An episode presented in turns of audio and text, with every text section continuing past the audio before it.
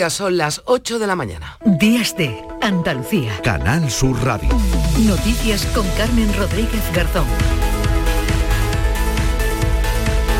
En cuestión de semanas, el término disminuido, ofensivo y obsoleto desaparecerá de nuestra Constitución. Hace unos días, Pedro Sánchez y Alberto Núñez Feijóo así lo pactaron y este viernes la iniciativa quedaba registrada en el Congreso para que sea una realidad en enero. El ministro de la Presidencia, Félix Bolaño, que ha llevado la negociación con la secretaria general del PP, Cuca Gamarra, lo celebraba y confía en que salga adelante la Cámara Baja por unanimidad. Nuestra aspiración es que esta reforma se apruebe con la, totalidad de la Cámara, porque no hay ningún motivo que se nos pueda ocurrir para estar en contra de esta modificación que hacemos del 49, de facilitar no solo la dignidad, sino también el reforzamiento y la actualización de sus derechos a las personas con discapacidad. Los colectivos que representan a las personas con discapacidad llevan más de 20 años reclamando esa modificación del artículo 49 de la Constitución. Ahora ese término disminuido será sustituido precisamente por el de personas con discapacidad. Un colectivo que junto a los mayores no tendrán que pagar a los bancos comisiones por sacar dinero en ventanilla. Lo ha publicado este viernes el Boletín Oficial del Estado. Rafael Carrellán, abogado de la red Abafi, no descarta, eso sí, que los bancos puedan intentar compensar esa bajada de ingresos. Podrían, por ejemplo, aumentar el importe de las comisiones de administración y mantenimiento de las cuentas corrientes bancarias y por tanto si quisieran, digamos, burlar esta prohibición y percibir los ingresos que se van a dejar de percibir si no se pueden cobrar estas comisiones, podría teóricamente hacer eso, incrementar el importe de las comisiones de administración y mantenimiento. Si hacen eso, incrementar esas comisiones de mantenimiento, tienen que informar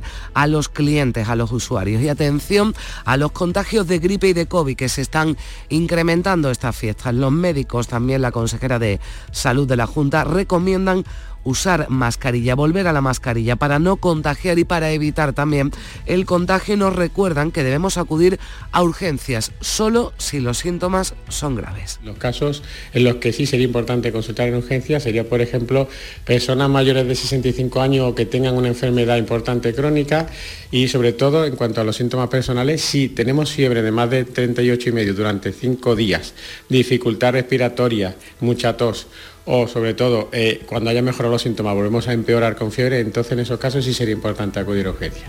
Hablaremos eh, de ello y con detalle en Días de Andalucía y también nos ocuparemos de la remodelación del gobierno que ha tenido que llevar a cabo Pedro Sánchez por la salida de Nadia Calviño, que va a asumir la presidencia del BEI, del Banco Europeo de Inversiones, este próximo lunes. Carlos Cuerpo es el nuevo ministro de Economía y María Jesús Montero asciende a la vicepresidencia primera, convirtiéndose en el tercer andaluz, andaluza en este caso, que ostenta esa vicepresidencia primera del Ejecutivo, un cargo que asume con ilusión. Que hay personas que salen y personas que entran, y todas son igualmente importantes, pero que tienen detrás a tantos equipos de hombres y mujeres que estamos marcha martillo todo el día intentando cuadrar no solo las cuentas, las políticas.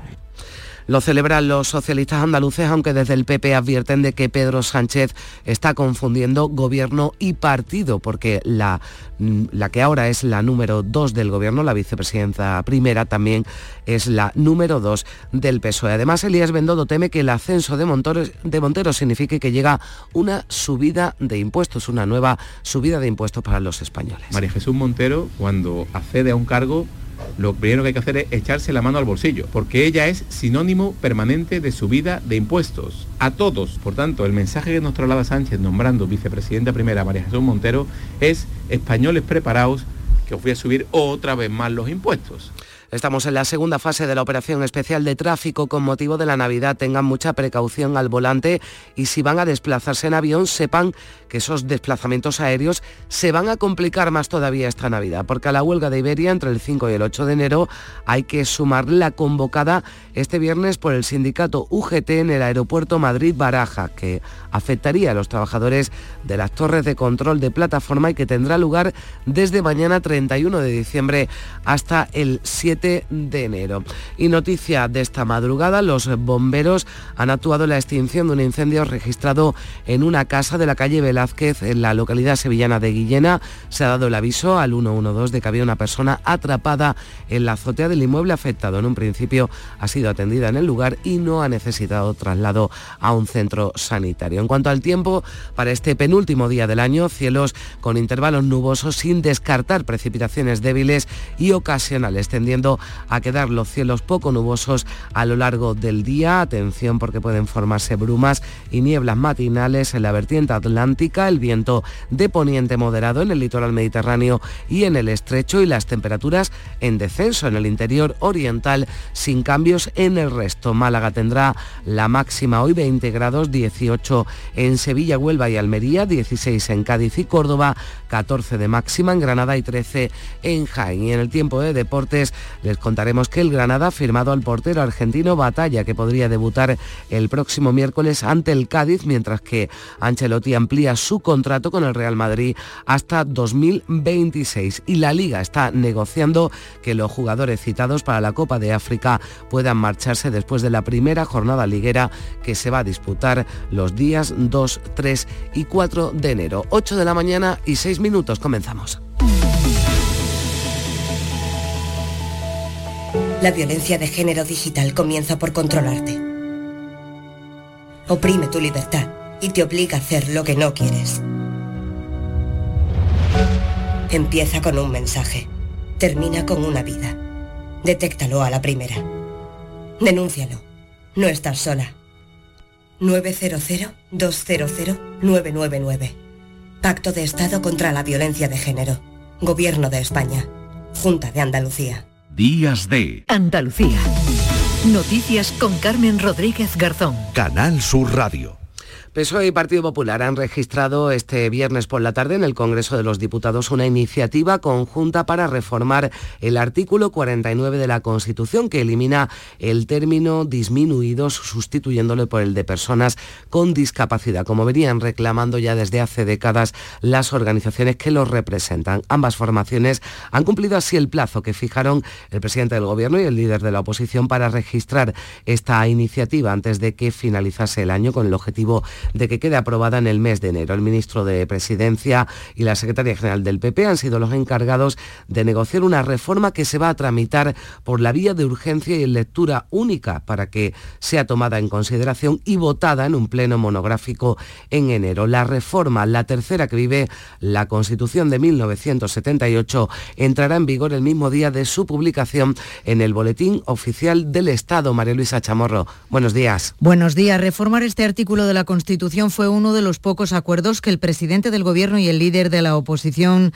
adoptaron en su encuentro del pasado 22 de diciembre, junto con el compromiso de retomar la negociación para renovar y reformar el Poder Judicial con la supervisión de la Comisión Europea. El cambio del artículo 49 de la Constitución, el tercero que vive la Carta Magna, ha sido una asignatura pendiente durante casi dos décadas, una reivindicación del Comité Español de Representantes de Personas con Discapacidad el CERMI, que viene reclamando el fin de una terminología obsoleta y peyorativa. Así, la, denominación de disminuidos físicos, sensoriales y psíquicos se quedará en unas semanas en el pasado al que pertenece. Tras registrar esa reforma pactada entre Pedro Sánchez y Núñez Feijóo en su entrevista del pasado 22 de diciembre, el ministro de la Presidencia comparecía la pasada tarde y confiaba en que no sea el último acuerdo con el Partido Popular. Se refería en concreto Felipe Bolaño a la renovación del Consejo General del Poder Judicial. Yo también creo que con altura de miras, con responsabilidad, este tiene que ser el primer gran acuerdo entre el Partido Socialista y el Partido Popular y el siguiente tiene que ser la renovación del Consejo General del Poder Judicial porque no hay alternativa. No puede estar cuatro años más bloqueado el Consejo General del Poder Judicial porque un poder del Estado tan esencial como es el Poder Judicial precisa de normalidad institucional en su órgano de gobierno. Pues las personas con discapacidad y los mayores de 65 años no tendrán que pagar a los bancos comisiones por sacar dinero en ventanilla. Lo ha publicado este viernes el BOE, Boletín Oficial del Estado, dentro del decreto anticrisis aprobado por el Consejo de Ministros. Patricia Zanandieta, buenos días. Buenos días. Siete de cada diez mayores sacan el dinero del banco en ventanilla. Esta es la cifra que maneja el Gobierno y que los bancos pretenden reducir con estas comisiones. Lo ha explicado Rafael Carrellán, que es abogado de la red ABAFI una nueva forma de prestar los servicios por, parte de entidades financieras, eh, evitando lo, que es el servicio presencial o, directo, personal, y derivando a las personas a operar en cajero o a través de banca a distancia. Y por eso también se ha tratado un poco de penalizar el servicio de personal en ventanilla mediante el cobro de estas comisiones. La medida ha entrado en vigor este viernes, pero no se descarta que los bancos puedan intentar compensar esta bajada de ingresos. Carrellano advierte, no obstante, de que el banco debe avisar con antelación del cambio y el cliente aceptar el incremento o, si no es así, cambiar de entidad bancaria. La salida de Nadia Calviño del Gobierno para presidir el Banco Europeo de Inversiones ha provocado la primera crisis de gobierno del Gobierno de Sánchez, solo poco más de un mes desde que se conformara el nuevo Ejecutivo. El nuevo ministro de Economía, Carlos Cuerpo, viene de la dirección del Tesoro Público haya sido pupilo desde hace años de Nadia Calviño. La vicepresidencia primera asciende la andaluza María Jesús Montero desde la vicepresidencia cuarta. Montero se convierte así en número dos del Gobierno y en número dos del PSOE. Ambos prometían su cargo este viernes. Carmen del Arco.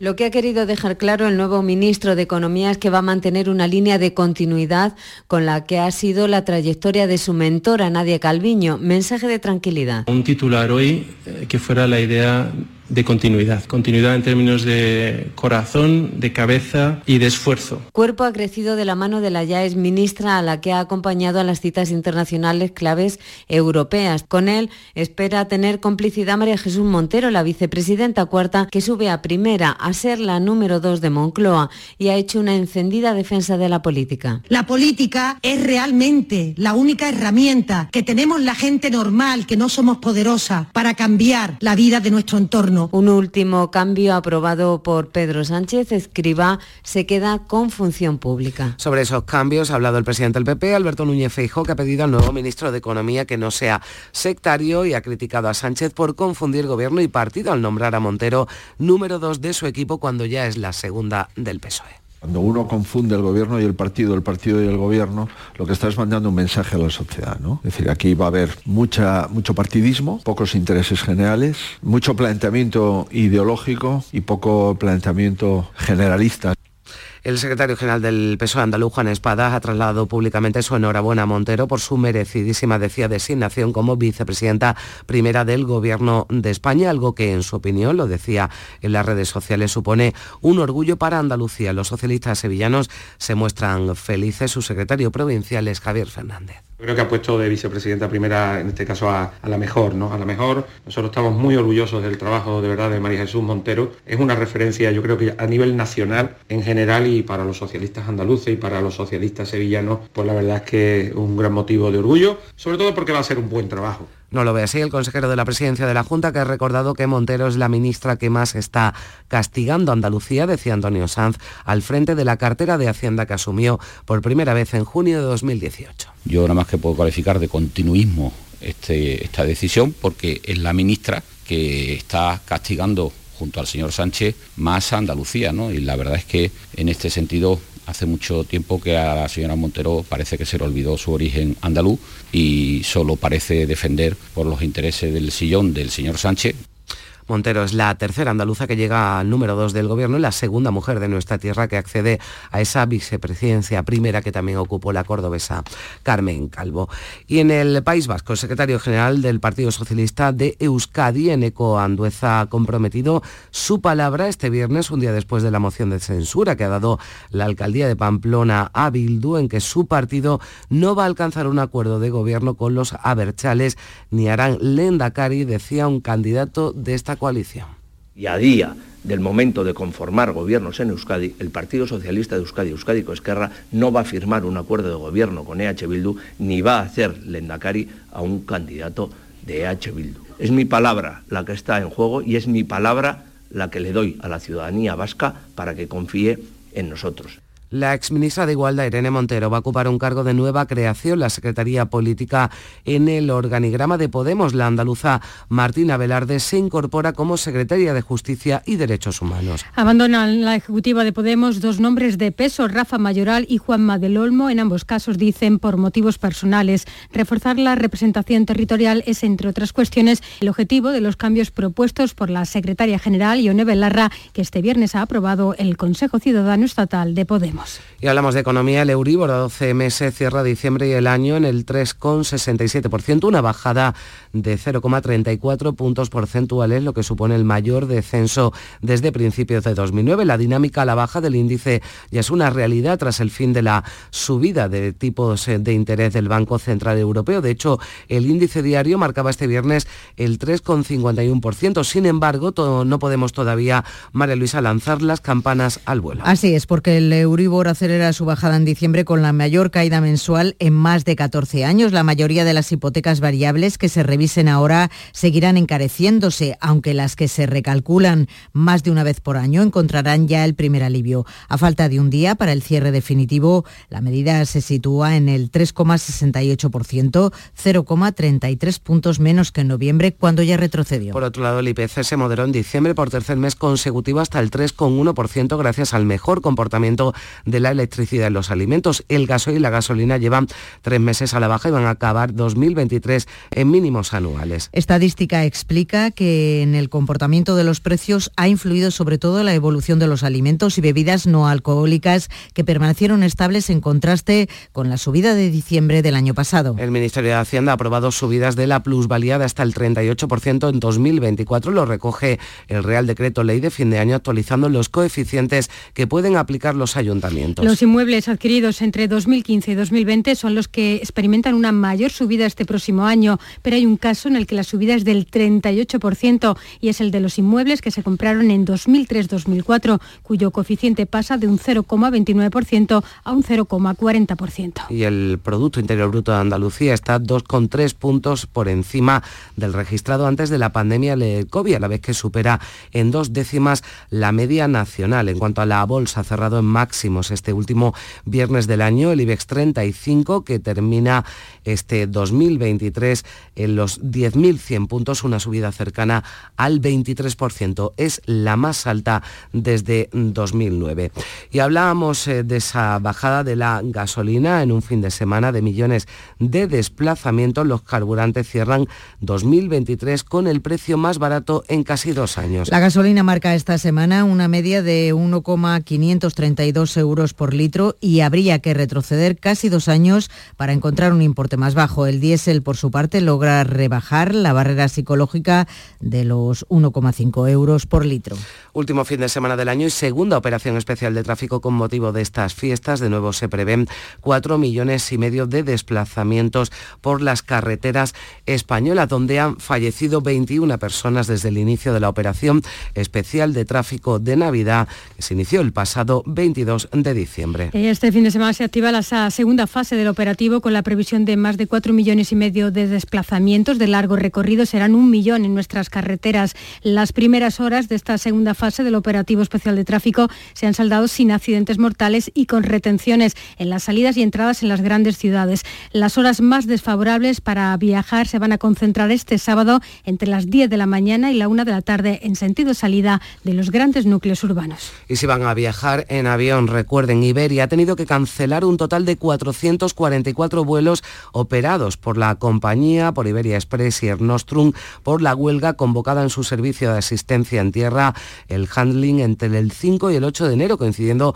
con el fin de semana de Reyes. De los trayectos suspendidos, 270 son de Iberia, 64 de Iberia Express y otros 110 de Air Nostrum. Ante esta situación, la aerolínea ofrecerá otras opciones de viaje para reubicar a los más de 45 5.600 pasajeros afectados. De hecho, ya se pueden solicitar cambios de fechas o la devolución del importe de los billetes. Ante los problemas que se van a producir en una treintena de aeropuertos, Iberia está pidiendo a los pasajeros que realicen el check-in con antelación a través de la web y que acudan con más tiempo de lo habitual a los aeropuertos. Además, la compañía pide comprensión a sus clientes. Los desplazamientos aéreos que se complican más todavía estas Navidades porque a esta huelga de Iberia entre el 5 y el 8 de enero hay que sumarle la convocada este viernes por UGT en el aeropuerto de Madrid-Barajas y que afectaría a los trabajadores de las torres de control de plataforma tendrán lugar desde mañana 31 de diciembre hasta el 7 de enero. Y la Asociación de Trabajadores del Campo de Gibraltar ha vuelto a denunciar este viernes las largas colas de hasta seis horas que algunos días tienen que afrontar los más de 16.000 trabajadores andaluces que entran a su puesto de trabajo en La Roca. Ayer fue uno de esos días. La situación, dice Juan José Uceda, que es el presidente de esta asociación, se viene repitiendo estas Navidades por la falta de personal y de infraestructuras en el paso fronterizo. Piden al gobierno andaluz y al español que negocien condiciones dignas con el Reino Unido para arreglar este problema. Asegura Uceda que estos trabajadores no pueden soportar lo que califica de situación tercermundista. Queremos que cambie ya la situación de, de una vez por todas porque esto es insoportable para, muchísima gente. Un día es de peatones, al día siguiente se hace de, vehículos de cuatro ruedas, otro día se hace a motocicletas y nosotros aquí todo el mundo sufriendo las consecuencias de, no hacerse las cosas como, como se deben de, de hacer, ¿no? Y atención porque los contagios de COVID, sobre todo de gripe, van en aumento, al que mayor, aunque el mayor repunte se espera tras las reuniones de Nochevieja. La tasa de positivos de la gripe ha subido al 25%, la de COVID está en un 14% en la última semana. Andalucía, eso sí, está por debajo de la media en cuanto a contagios. Y los profesionales sanitarios advierten la bajada de las temperaturas y esas reuniones familiares están incrementando los casos de bronquiolitis, de gripe o de COVID, como señala el alergólogo Bernardino Castro. No hay colapso, pero sí es verdad que estamos empezando realmente el, pico de la, epidemia, con lo cual en 15, 20 días pues seguramente habrá más problemas a nivel de hospitales en general. Y en las farmacias la venta de test de antígenos se ha triplicado.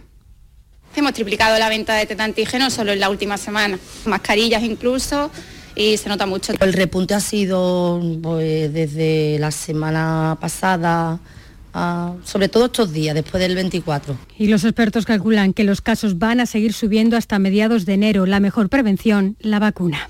La Consejería de Salud va a volver a abrir los centros de salud el próximo 3 de enero para vacunar a niños con edades comprendidas entre los 6 meses y los 4 años. De nuevo se pondrán a disposición más de 300 puntos para la vacunación antigripal infantil. 29 de esos puntos estarán también en horario de tarde. El aumento de casos de gripe y de COVID durante la semana de Navidad se ha traducido, como han escuchado, un aumento de la venta de test de antígenos en las farmacias. Estos eh, test no confirman si tenemos alguna infección respiratoria, bien de, de gripe o de COVID. Para evitarlo, además de la vacunación, la consejera de Salud, Catalina García, recuerda que debemos volver a usar mascarillas. Que tendríamos que volver a utilizar algo que no ha defendido muy bien durante la pandemia, que ha sido la mascarilla. Mascarilla que debemos utilizar siempre que tengamos síntomas de infección respiratoria y que deben de utilizar los mayores, aunque no la tengan, para protegerse de personas que en ese momento no tienen unos síntomas respiratorios, pero pueden tener una infección respiratoria y una joven de 28 años ha sido liberada por la Guardia Civil de Roquetas de Mar en Almería. Estaba secuestrada por su marido, sufría malos tratos, consiguió llamar la atención de los vecinos tirando notas escritas por la ventana a la calle pidiendo auxilio. La mujer tuvo que ser atendida de diferentes lesiones y el detenido, que tenía una orden de alejamiento, ya ha ingresado en prisión acusado de delitos de violencia de género y detención ilegal, lo explica el portavoz policial Raúl Aguilera. La intervención de este vecino nos facilitó eh, sacar adelante este caso de violencia de género y llevar a cabo la detención del autor. en este caso tenía a la víctima retenida bajo amenazas y con agresiones físicas y en la vivienda había un cultivo indoor de marihuana, además de diferentes sustancias estupefacientes preparadas y envasadas para su distribución. La bebé recién nacida que fue rescatada en un contenedor el pasado 18 de diciembre en Los Palacios, en Sevilla, se encuentra ya en casa con su nueva familia de acogida. Este jueves recibía el alta médica en el hospital de Valme. La familia de la bebé empezó a tener ya contacto con ella el día de Nochebuena. La familia de Carlos León, el soldado sevillano de 24 años fallecido en las maniobras militares de Córdoba, se va a querellar contra los responsables de la unidad. Han pedido imputar a los eh, mandos de la brigada. Y sepan que unos ladrones han asaltado el casino gaditano en la capital, donde se conservan las actas completas del proceso constituyente de 1812. Lo paradójico es que los asaltantes que entraron por un balcón de madrugada no se llevaron esos valiosos documentos históricos, solo robaron 400 euros del restaurante del edificio en rehabilitación. Y la Guardia Civil ha decomisado 971 kilos de jamones en la comarca sevillana de los Alcores. No cumplían las garantías higiénico-sanitarias para su consumo. Los agentes del SEPRONA vigilaban desde hacía dos semanas una nave que una empresa dedicaba a la venta de este producto y que utilizaba para almacenar la mercancía en mal estado y prepararla para lonchearla, envasarla al vacío y venderla. Así vamos a llegar a las 8 y 25 minutos. Tiempo ya para la actualidad del deporte con Eduardo Gil. Buenos días. Hola, buenas. El mercado invernal y estas fechas en concreto dejan novedades. Las ampliaciones y renovaciones de contrato, Isco en el Betis, Ancelotti como técnico del Real Madrid, la llegada al Betis del centrocampista Johnny Cardoso o, por ejemplo, los nombres que deja el Granada, dos en concreto. El portero argentino Arturo Batalla, que llega a Granada de River Plate, procedente del equipo argentino para reforzar la portería granadinista. Ahora se negocia para que pueda tener la, documentación en regla y poder debutar la primera semana de enero que hay liga en los Cármenes, nada menos que el día 3, el miércoles de la semana que viene, un Granada-Cádiz. También el Granada ha contratado a un secretario técnico, lo ha hecho su director deportivo, Mateo Toñochi, que se trae del Atlético de Madrid a Javier Alonso, era jefe de jugadores en el equipo colchonero, mientras que tiene experiencia en el Sporting de Gijón y ha sido ojeador internacional en el Sassuolo italiano. Aunque el gran nombre del día es Carlo Ancelotti, que ha ampliado su contrato con el Real Madrid hasta el año 2026 el Madrid reseña que en cinco temporadas ha ganado 10 títulos, dos Champions, dos Mundialitos de clubes, dos Supercopas de Europa, una Liga y dos Copas del Rey, además de una Supercopa. Es el único entrenador que ha ganado cuatro Copas de Europa como entrenador, alguna más como futbolista, el que ha conseguido más victorias en la historia de la Liga de Campeones, 118, y ha ganado las eh, cinco grandes ligas de Europa. Fue el primero en hacerlo, en Italia, en Inglaterra, en Francia, en Alemania y en España. En esta segunda etapa hubo una primera en Madrid 2013-2015 esta la empezó en 2021 y que a priori por contrato Florentino quiere que llegue hasta el año 2026. Más nombres propios en el Sevilla, Fernando, que va a dejar el Sevilla, rescindirá el brasileño de 36 años su contrato, ahora está lesionado, pero maneja ofertas del Vasco de Gama y del Cruzeiro y pondrá fin a su carrera en Europa, que empezó en Portugal, pasó por el Manchester City, acabó en Galatasaray, en Turquía, y desde el 2019 en Sevilla. Y el Sevilla el próximo jueves en su partido ante el Atleti Bilbao le quiere hacer un pequeño homenaje de despedida. Hay muchos clubes que abren estos días sus puertas, va a ser la imagen del día, sus puertas a los aficionados para que vean entrenarse a sus ídolos. El Madrid ha tenido que cobrar, eh, ya que había colas para que hoy puedan ver los merengues a sus ídolos, a sus futbolistas. Eh, el Betis también lo, va a hacer. El Cádiz también abre su estadio, el Benito Villamarín, el Carranza, absolutamente gratis. El día 2 el Sevilla abre a sus fans el estadio Sánchez Pizjuán para que vean entrenar a sus jugadores. Por cierto, la Liga está negociando con la Confederación Africana de Fútbol que los jugadores africanos puedan irse después de esa primera jornada de Liga del Campeonato Intersemanal 2, 3 y 4 de enero, martes, miércoles y jueves. La Copa de África este año se celebra en Costa de Marfil entre el 13 de enero y el 11 de febrero. Y eso es un mes de baja, un sinfín de bajas, una sangría para sobre todo equipos andaluces con problemas, según se vayan confirmando, por ejemplo, en el Betis, Abde y Shadi Riyad se van con Marruecos, Sabali, que además está lesionado con Senegal. El Sevilla insistirá en que Nesiri se pueda quedar para el Sevilla Athletic Bilbao del jueves. Iñaki Williams en el Athletic quiere irse también después de ese partido para jugar con Ghana. El colista Almería no se puede permitir ningún tipo de despiste porque aún no ha ganado ni un solo partido. Y se le van Marciano y Méndez con Guinea, Dion Lopi con Senegal y el Cádiz está esperando noticias sobre si se va en Valle con Senegal y también Cuamé con Mali. Lo del Granada es ya asumir que pierden gol con la marcha de Famara.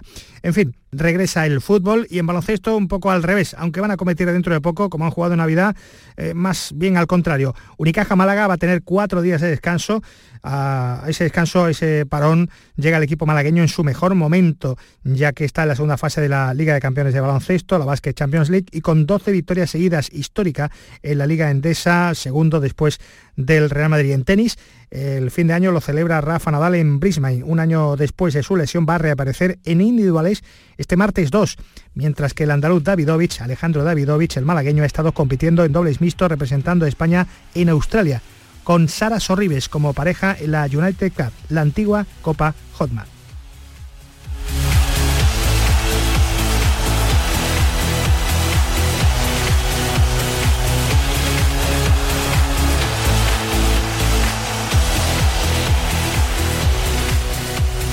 En Navidad estamos contigo, donde estés, en casa, con la familia, viendo las luces, de compras, paseando, porque tienes la app de Canal Sur Radio, con todos los programas que te gustan, las emisiones en directo y tus podcasts, cuando quieras, donde quieras. En Navidad seguimos contigo con nuestra app. Descárgatela. Tienes todo Canal Sur Radio, Radio Andalucía Información, Canal Fiesta, flamencoradio.com y Canal Sur Radio Música para ti.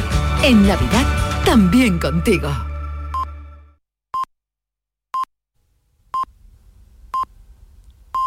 Son las ocho y media de la mañana.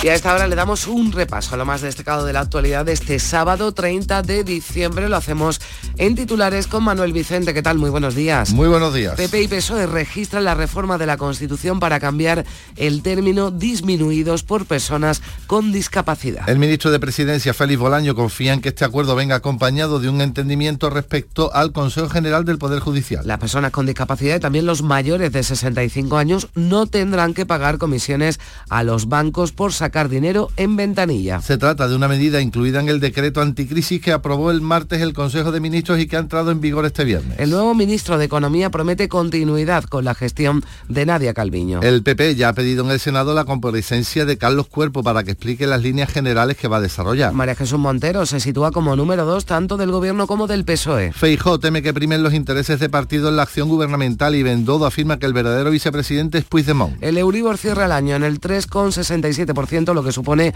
una bajada de 0,34 puntos porcentuales. El índice para la revisión de las hipotecas experimenta el mayor descenso desde principios de 2009 al finalizar las subidas de los tipos de interés. Iberia tendrá que recolocar a unos 45.000 viajeros por la huelga del servicio en tierra desde el 5 al 8 de enero. Las tres compañías del grupo han tenido que flexibilizar las condiciones de sus vuelos una vez que se han cancelado casi 500 operaciones. El aumento de los casos de gripe y de COVID deriva en un repunte de ingresos hospitalarios en un 3%. Las consultas en atención primaria se han incrementado un 6% y se han disparado las ventas de test de antígenos en las farmacias. La Guardia Civil libera a una joven en Roquetas de Mar, en Almería, que estaba secuestrada por su marido. Sufría malos tratos y consiguió llamar la atención de los vecinos tirando notas escritas por la ventana a la calle pidiendo auxilio. Y miramos también, Manola, la prensa de este sábado 30 de diciembre, cuáles son los asuntos más destacados que llevan en sus portadas. Dos apellidos aparecen en todas las portadas Sánchez y Montero. En el diario ABC se hila la frase de la siguiente manera. Sánchez otorga a Montero el máximo poder para controlar gobierno y partido. Y se complementa con otra información, líderes proetarras de Sortu dirigen la celebración de Bildu en Pamplona. Así que, dicho esto, otras informaciones que aparecen también en los periódicos de tirada nacional son, en el diario El Mundo, Leonor, dos puntos, abranse comillas, mi empeño es ganarme día a día la confianza de los españoles. Y en el diario El País se mira hacia lo internacional, Rusia lanza una lluvia de misiles y drones contra toda Ucrania. También aparece la remodelación del gobierno en los periódicos de tirada provincial pero vamos a centrarnos en este caso en la información más local, de la que incluyen en Huelva Información, la Plaza 2 de Mayo unificará su diseño con el Paseo de Santa Fe. Diario de Cádiz lleva eh, como titular más destacado, aparte de lo político, que la biblioteca del casino se reubicará en el Museo de las Cortes y también menciona que el padrón deja a Cádiz con un diputado menos. En el diario Córdoba, Ayuntamiento y Junta negocian un centro de mayores para Lepanto. Y con fotografía, Pozo Blanco reclama agua potable y de calidad. En el diario El Día de Córdoba, también fotografía para esa movilización. Los Pedroches pide agua ya y se menciona igualmente Ayuntamiento y Diputación aprueban la subida de la basura. En el diario Ideal, en su edición de Almería. Ah, titular de apertura, Las Chanca y Castel cumplen dos semanas sin agua, sin más alternativa que las cubas. Y otro periódico almeriense, en este caso La Voz de Almería, también con fotografía, se titula que Roquetas despide el año con sus moragas. En cuanto al diario Sur de Málaga, también mira hacia las fiestas. Los hoteles de la costa llenan sus fiestas de Nochevieja con menús, precio módico, de hasta 1.250 euros. 1.250 euros. Para quien se lo pueda permitir. Desde luego. Periódico Málaga hoy, el pico de la gripe se espera en las próximas dos semanas, en el diario Ideal de Granada. La información más destacada, ofensiva contra la María, con 200 investigados y 64 detenidos en tres meses. En Granada hoy un informe de Europa advierte sobre la mala calidad del aire. En el diario de Almería, de las moragas a las uvas en Roqueta y en el diario Ideal, en este caso de Jaén, la gasolina cierra el año con precios más bajos tras un último trimestre de caída. Y por último, información del diario de Sevilla con entrevista al alcalde hispalense. Hay fechas en las que no caben más cosas en Sevilla. Estoy dándole vueltas a lo del menú de 1.250 euros. ¿Me invita? Manolo, que te, no, digo que Ah, te no, tendrá, que tendrá. No, no, no. bueno, te invito a ver si he tenido suerte con Venga. el cupón. Venga.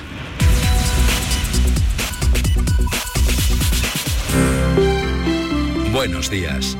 El número premiado en el sorteo del cuponazo celebrado ayer ha sido 85.784, 85784. Serie 108.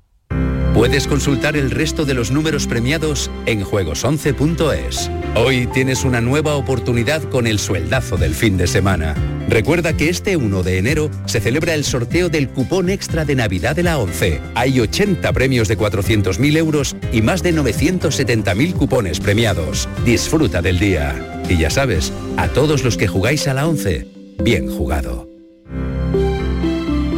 Buenos días. En el sorteo del Eurojackpot de ayer, la combinación ganadora ha sido 2, 21, 34, 40, 48. Soles 2 y 6. Recuerda, ahora con el Eurojackpot de la 11, todos los martes y viernes hay botes millonarios. Disfruta del día. Y ya sabes, a todos los que jugáis a la 11, bien jugado. La violencia de género digital comienza por controlarte. Oprime tu libertad y te obliga a hacer lo que no quieres. Empieza con un mensaje. Termina con una vida. Detéctalo a la primera. Denúncialo. No estás sola. 900-200-999. Pacto de Estado contra la Violencia de Género.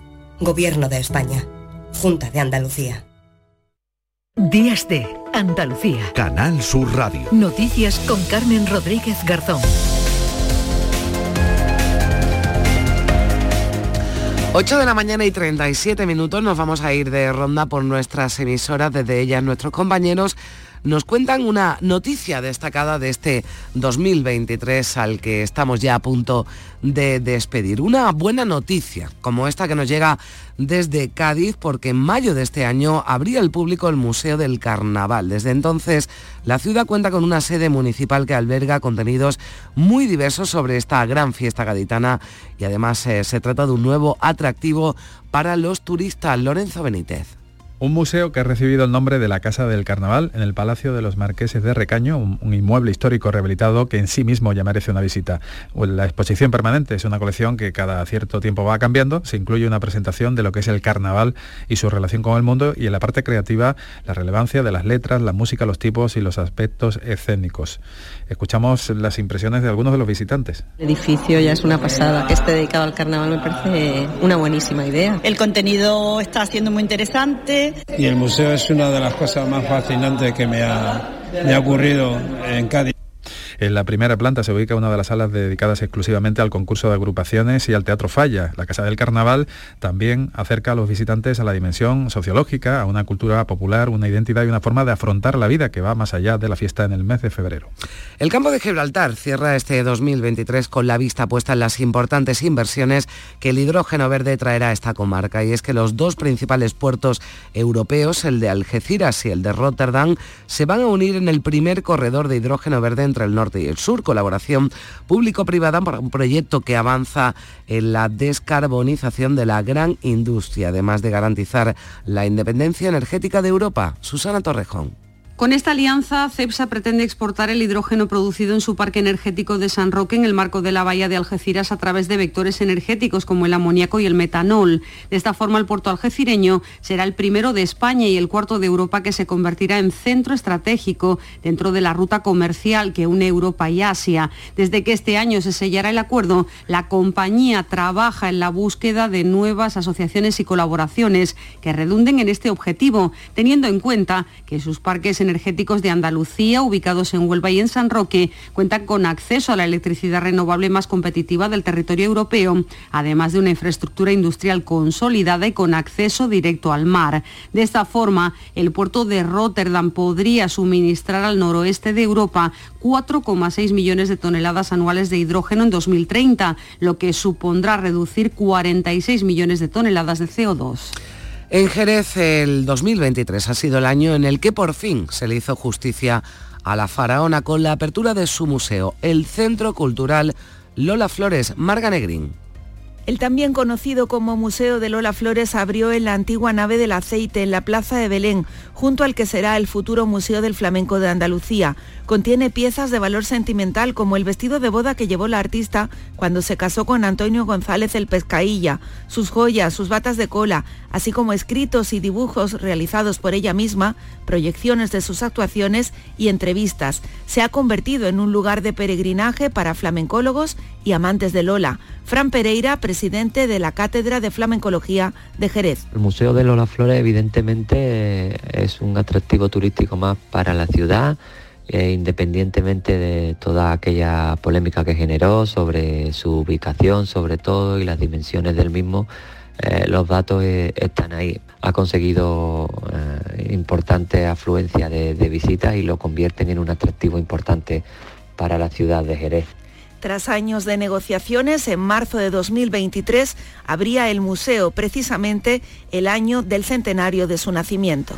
La mejora de las comunicaciones ha sido uno de los hitos más importantes de este 2023 para Córdoba, tanto por tierra como por aire. Ana López. En Córdoba los vuelos comerciales internacionales han vuelto a despegar este 2023 del aeropuerto después de 15 años sin actividad. Me hacía mucha ilusión coger un vuelo desde Córdoba, claro. O sea, levantarse aquí en casa y venir directamente al aeropuerto sin tener que ir a Sevilla a Málaga es comodísimo. El vuelo Airbus 203 con destino a Praga y 180 personas abordó el pasado puente de la Constitución gracias a las obras de ampliación de la pista y otras mejoras por parte de AENA ha devuelto la vida a este espacio que hasta ahora solo estaba siendo usado por vuelos privados y sanitarios y pone a Córdoba en el foco de las compañías para operar con la Unión Europea en tanto se activa la aduana. Sonia Martín, directora del aeropuerto. Ha sido una carrera de fondo, es una carrera que empezamos pues primero terminando la pista, poniendo la torre, eh, haciendo una reforma integral del terminal. 2023 también ha sido el año del transporte por tren, con la puesta en servicio en febrero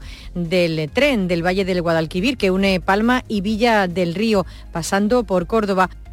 El sector turístico cierra en Sevilla un año de récord con cifras que superan con creces las del año anterior a la pandemia, que hasta ahora marcaba el máximo de visitantes y de gasto. Pilar González. Han sido muchos los eventos que se han celebrado en Sevilla durante este año y todo se suma al atractivo histórico que tiene la ciudad. El más mediático, sin duda, ha sido la celebración de los premios Grammy. La capital hispalense ha reunido también a mandatarios europeos y expertos en materia aeroespacial después de que haya entrado en funcionamiento aquí en Sevilla la Agencia Espacial Española. Se han celebrado también los clásicos, como el Salón Internacional del Caballo, que este año ha atraído a más público. El presidente de la Comisión de Turismo de la Confederación de Empresarios de Sevilla, Manuel Cornax, ha asegurado en Canal Sur Radio que 2023 ha rebasado 2019 en cantidad y también en gasto. Sevilla como destino turístico en su conjunto ha pegado un salto muy importante del 2019 ahora yo creo que hemos pegado un salto cuantitativo y cualitativo bastante importante, porque han subido los precios a pesar de haber eh, subido la oferta y eso es eh, muchas veces es difícil. El turismo de congresos tiene cada vez más fuerza en Sevilla, al igual que la oferta musical en los dos últimos años con los conciertos del Icónica Fest en la Plaza de España.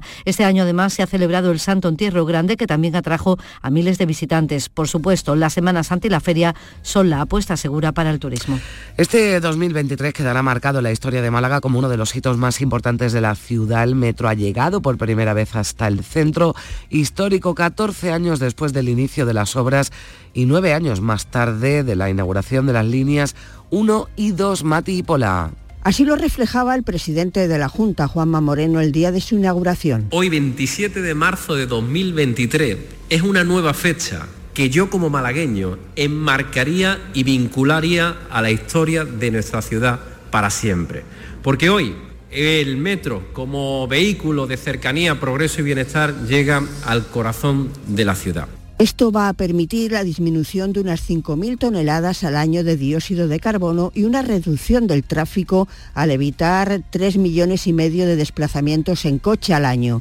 El nuevo tramo entre el Perchel y Atarazanas alberga en su radio de acción equipamientos comerciales, administrativos, patrimoniales y turísticos y la estación de Atarazanas en la Alameda principal a escasos 150 metros de la calle Larios conecta el centro a los tres distritos más poblados, además del de Teatino. 2023 deja en Huelva un acuerdo histórico por Doñana entre la Junta y el Gobierno Central en el que ambos se han comprometido a invertir en el Parque Nacional y su entorno más de 1.400 millones destinados a medidas para protegerlo todo tras dos intensos meses de negociaciones. María José Marín un acuerdo por Doñana con el que se ha dado un paso adelante muy importante en la protección de este espacio natural y también en las oportunidades de futuro de la comarca onubense. Se pretende conciliar la protección del parque con el desarrollo económico y el progreso social, como apuntaba tras el consenso el consejero de Sostenibilidad y Medio Ambiente de la Junta, Ramón Fernández Pacheco. Estamos aquí en el monte para escenificar un acuerdo histórico. El marco ha cambiado en 180 grados y todas las administraciones públicas vamos de la mano para proteger el Parque Nacional y creo que eso es determinante y es lo único importante.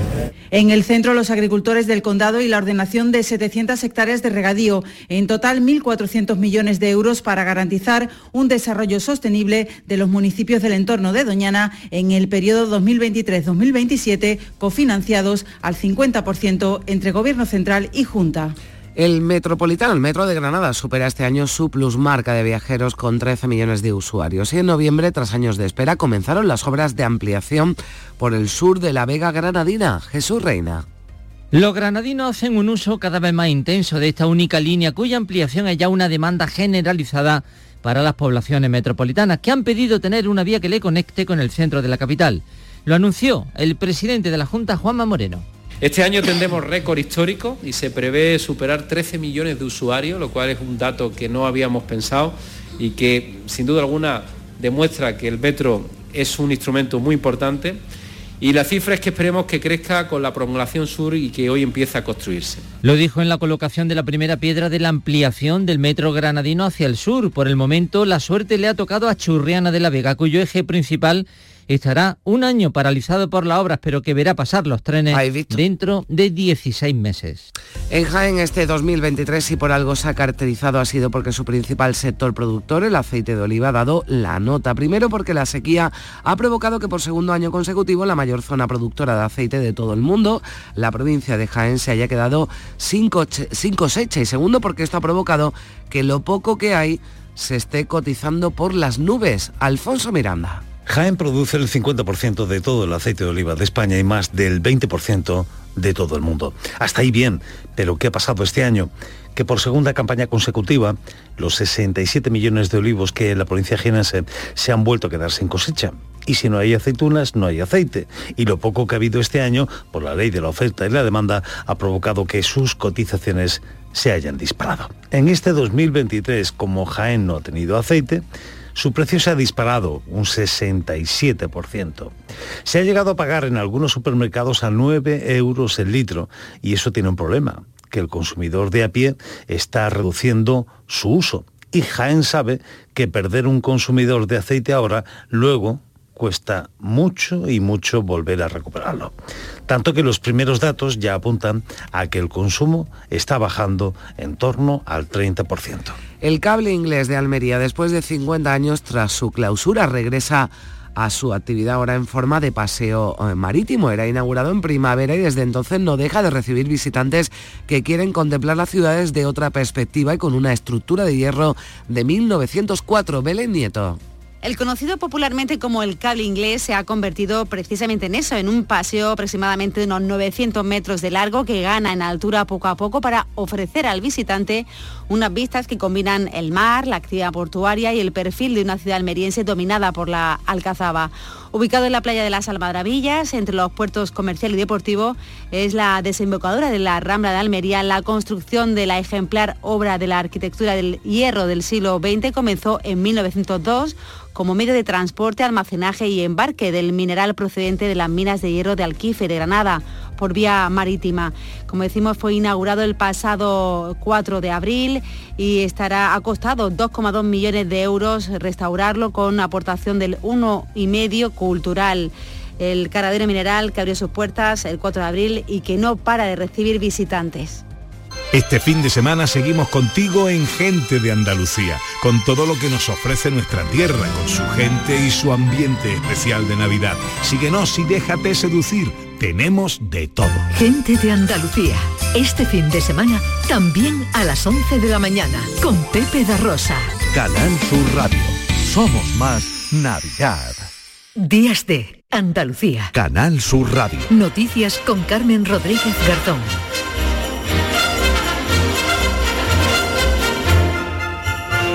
9 de la mañana menos 10 minutos hemos escuchado a nuestros eh, compañeros de nuestras emisoras que nos contaban pues alguna noticia, noticia positiva para su ciudad, para su provincia en este 2023 al que estamos a punto de despedir, de decir adiós. Y cada uno lo despide pues como quiere, como le apetece o como puede. Más de 6 millones, fíjense, de personas van a optar por disfrutar la noche vieja en los más de 15.000 locales de ocio que hay repartidos por toda España. Y entre el público que acude a estas fiestas aumentan los turistas. Jorge Dayas. El portavoz de la Asociación de Locales de Ocio y Espectáculos de España, Vicente Pizcueta, afirma que nuestro país es uno de los más seguros de Europa. La celebración del Año Nuevo genera una afluencia cada vez mayor. Se mantiene como la opción mayoritaria y preferida por la población hasta 40 años con una afluencia media estimada, que en cada territorio puede variar de unas 400 personas por local. Desde Facua alertan del déficit de controles por parte de las administraciones locales sobre este tipo de fiestas. Así lo ha manifestado su secretario general, Rubén Sánchez y los ayuntamientos deberían ser eficaces y transparentes en ese sentido. Hoy podrían estar desarrollando ya controles para evaluar si esas fiestas que sobre todo se publicitan a través de redes sociales cumplen los requisitos, se celebran en locales que tienen autorización para actuar como una discoteca o sala de fiestas y si no es así, prohibir, impedir su celebración. Los turistas, nacionales y extranjeros, suponen más de un 30% del público que asiste a las fiestas de fin de año. El Ayuntamiento de Sevilla ha incrementado el número de inspecciones a locales de ocio para garantizar esa seguridad nochevieja. Desde mediados de diciembre se han revisado 162 locales y este fin de semana, decía el delegado de Seguridad Ignacio Flores, habrá más. Durante este fin de semana se intensificarán las inspecciones de fiestas de fin de año con un operativo coordinado de policía local, bomberos, medio ambiente y urbanismo. En Cádiz se calienta el ambiente festivo con carnaval de cara al fin de año. El autor carnavalero Manolo Morera va a ser el protagonista hoy sábado del espectáculo de las precampanadas en el balcón del Gran Teatro Falla. Y para despedir el año hay localidades que hacen cosas bastante curiosas. En Rota hoy los vecinos se van a dar un chapuzón en el puerto pesquero Salva Gutiérrez. Se trata de la travesía a nado Pedro Machuca, que se organiza con el fin de reunir a un grupo de amigos y aficionados a la natación para darse el último chapuzón antes de dar la bienvenida al 2024. Se cumplen ya 17 ediciones de esta prueba no competitiva, que se desarrolla con muy buen ambiente y que está abierta a todo aquel valiente que sin traje de neopreno sea capaz de lanzarse al mar. Y después de la prueba... Pedro, luego podamos comer y beber de una manera eh, de convivencia y despedir este año con toda la salud y con toda la prosperidad que esperamos para un próximo año. Los nadadores contentos, la quedada como siempre a las 12 de la mañana en el puerto pesquero de Rota, desde donde se lanzan los nadadores para cruzar la distancia de unos 100 metros y llegar hasta la terminal del catamarán, donde familiares y amigos les esperan con aplausos y algo de ropa para entrar en calor. El año pasado participaron 58 nadadores.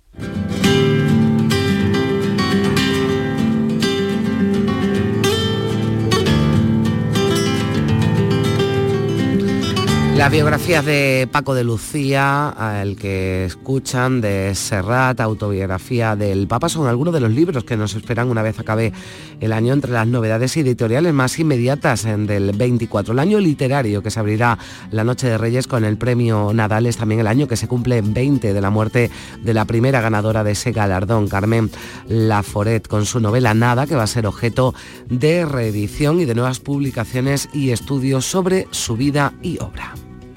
Hoy puede ser un gran día, plantéatelo así. Aprovechar lo que pase de largo depende en parte de ti. Pues aprovecharlo, por ejemplo, para ir al cine, porque crece por tercer año la asistencia hasta los 74,9 millones de espectadores. Todo esto animado por el fenómeno Barbie, que ha sido la película más taquillera con 33 millones de euros de recaudación, y Campeonex, que lidera el top 10 del cine español.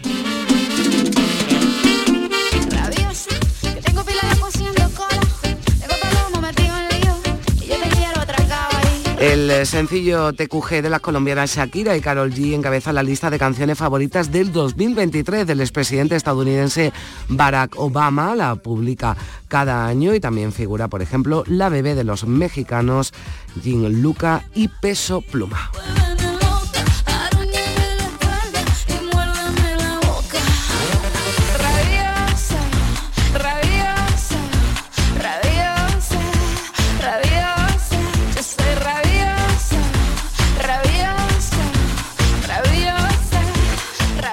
Días de Andalucía. Canal Sur Radio. Noticias con Carmen Rodríguez Garzón.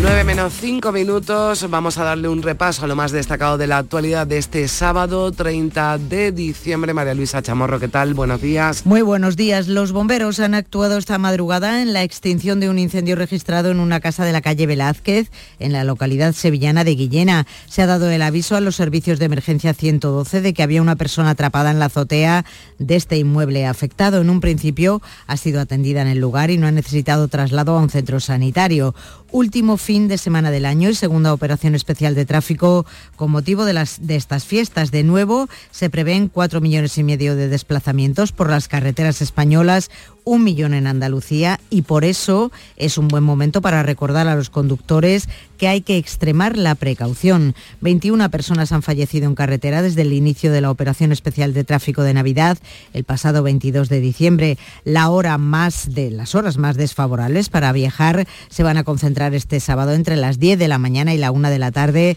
en sentido a la salida a los grandes núcleos urbanos. Los desplazamientos aéreos se complican más todavía estas Navidades Iberia ha tenido que cancelar un total de 444 vuelos operados por la propia Iberia, por Iberia Express y Air Nostrum por la huelga convocada en su servicio de asistencia en tierra entre el 5 y el 8 de enero, coincidiendo con el fin de semana de Reyes a esta huelga de Iberia entre el 5 y el 8. Hay que sumarle la convocada este viernes por UGT en el aeropuerto Madrid-Barajas que afectaría a los trabajadores de las torres de control de plataforma y que va a tener lugar desde mañana 31 de diciembre hasta el 7 de enero. PSOE y Partido Popular han registrado este viernes en el Congreso de los Diputados una iniciativa conjunta para reformar el artículo 49 de la Constitución que elimina el término disminuidos, sustituyéndolo por el de personas con discapacidad, como reclaman las organizaciones que lo representan desde hace más de 20 años. El ministro de la Presidencia, Félix Bolaños,